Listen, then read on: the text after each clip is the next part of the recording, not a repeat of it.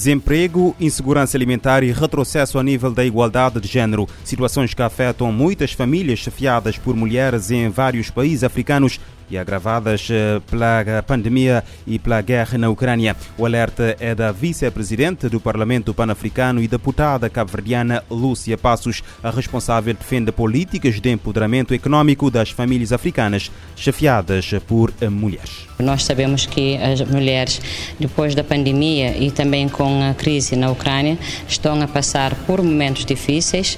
Uh, os ganhos conseguidos em termos da promoção da igualdade de género, neste momento, em alguns países, estão a regredir, uh, porque nós estamos, neste momento, com menos acesso a recursos e as mulheres, enquanto chefes de família, têm a responsabilidade acrescida quando ela não tem emprego, o problema da insegurança alimentar fica ainda mais agudizado em termos da sua família.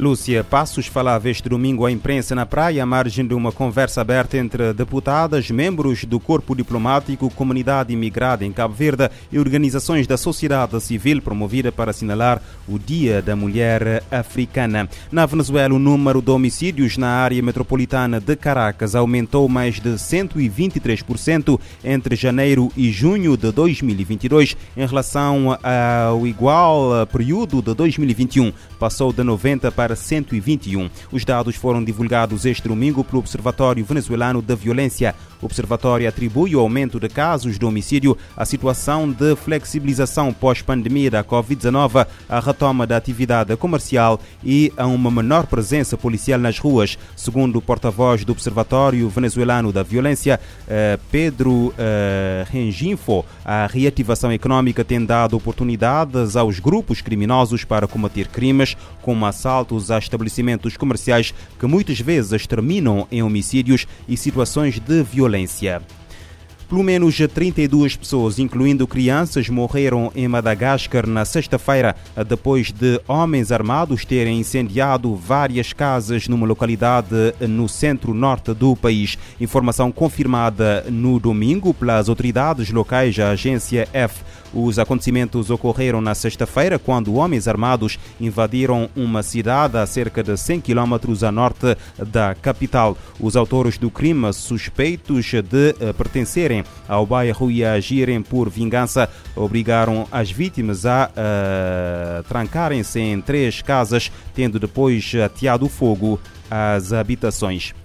A Organização Mundial da Saúde para a Europa prevê um aumento do número de mortes ligadas à varíola dos macacos após o, o, anúncio das primeiras mortes fora de África. A organização sublinha, no entanto, que as complicações graves mantêm-se raras. Desde sexta-feira que foram anunciadas duas mortes de pessoas que estavam infectadas com varíola, uma em Espanha e outra no Brasil, sem que se saiba se o vírus é de facto a causa do óbito. Elton Aguiar da RFI. Com a morte de dois pacientes em Espanha e no Brasil, o número de mortes registradas em todo o mundo subiu para 8 desde maio, enquanto as cinco primeiras foram comunicadas em África. Segundo o Ministério da Saúde do Brasil, a vítima de 41 anos sofria de linfoma e de um sistema imunitário enfraquecido que agravaram a sua condição. Por sua vez, as autoridades de saúde espanhola confirmaram as duas primeiras vítimas mortais no continente europeu e disseram que somente uma autópsia permitiu permitiria estabelecer uma correlação entre o vírus e as mortes. Desde maio, inúmeros casos de varíola dos macacos têm sido relatados em todo o mundo.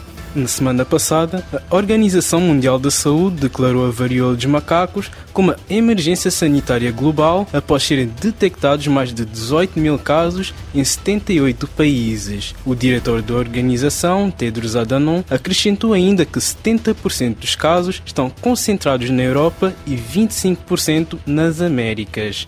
O vírus da varíola dos macacos foi detectado pela primeira vez em seres humanos em 1970 em África e é um membro da mesma família do vírus que a varíola, erradicada em 1980. A OMS acionou a 24 de julho o nível mais alto de alerta à emergência de saúde pública de interesse internacional para reforçar a luta contra a varíola dos macacos. O secretário-geral das Nações Unidas saúda a saída do primeiro cargueiro com cereais ucranianos no quadro do acordo que visou levantar o bloqueio russo eh, no Mar Negro. António Guterres espera que este seja o primeiro de muitos navios comerciais em conformidade com o acordo assinado e que vai trazer estabilidade e ajuda indispensáveis à segurança alimentar mundial, em particular no contexto humanitário, eh, nos contextos humanitários mais frágeis. O primeiro carregamento de cereais ucranianos deixou o porto de Odessa hoje de manhã, eh, tal como previsto nos termos do acordo internacional eh, com a Rússia assinado em Istambul. O anúncio foi feito hoje pelo Ministério da Defesa da Turquia e confirmada pelo confirmado neste caso pelo ministro ucraniano das infraestruturas Segundo os eh, números partilhados pela Ucrânia, cerca de 17 navios com mais de uh, eh, 600 mil uh, toneladas de carga a bordo estarão ainda nos portos ucranianos. E não se pode alcançar fome zero sem considerar o mar. Posição defendida pela comissária africana Josefa Correia. A União Africana procura estimular a participação mais ativa de mulheres e jovens para combater a insegurança alimentar. As declarações foram feitas à ONU News em Lisboa pela comissária do Bloco para Agricultura e Economia Rural. Estamos a trabalhar com as mulheres e ver quais são as necessidades para elaborar um plano de ação e reforçar a capacidade das mulheres. Os jovens também, nós estamos a olhar mais jovens raparigas. Temos uma iniciativa que é do agronegócio, inclui uma, um engajamento da juventude inclusiva, a rapariga e os rapazes para terem a oportunidade de criar eh, pequenas e médias empresas nesta área das pescas. Os planos fazem parte do esforço regional para o desenvolvimento da economia do oceano sustentável, considerada a nova fronteira económica mundial. Josefa Correia frisou que há grande potencial de explorar cursos no meio marítimo africano com o apoio de técnicas mais avançadas. Temos muito pouca tecnologia marítima. Participei num, num evento para paralelo da, daqui da Assembleia sobre a questão das tecnologias e eu apelei os nossos parceiros para também partilharem conosco a tecnologia e que formarem também muitos dos nossos jovens nesta área mesmo da tecnologia e inovação para que nós também possamos adaptar essa tecnologia para as realidades dos nossos países. Fome zero passa pelo mar. Agenda 2063 para acelerar o crescimento econômico africano nas próximas quatro décadas tem a economia azul como um dos sete pilares pelo vasto potencial marítimo da região.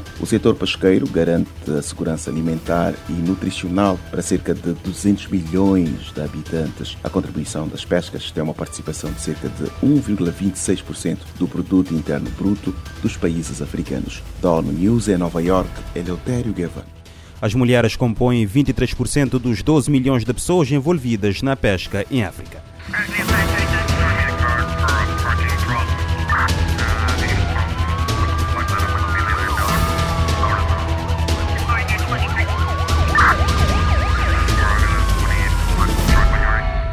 Este programa está disponível em formato podcast no Spotify e em radiomorabeza.cv.